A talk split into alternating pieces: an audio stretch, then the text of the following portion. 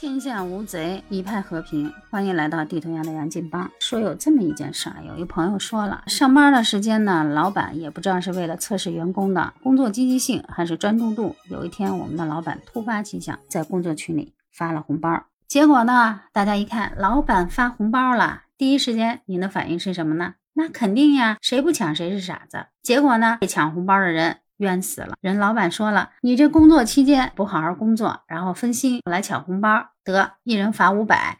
您说冤不冤啊？有好多人说了，这是老板不信任我们，在试探我们的底线吗？还有的人说了，这老板纯粹是不是为了从员工的身上多抠点钱啊？这是变相的一种变态处罚。我也在想，老板啊，您不知道人性很复杂吗？您不知道大家都是没钱人啊，谁有钱谁来打工啊？是不是给您打工的同时，您说您发个红包？如果说是真心发红包，那好，人家抢了，心里也会感念您。如果您不真心发红包呢，也别拿这个来试探人心。这没有永远对您臣服的员工，要不然为什么员工说了，我这就是打工，我这辈子不可能永远打工？请您也记住一点，您也是打工过来的，将心比心，何苦呢？大家都是兄弟，何必呢？是吧？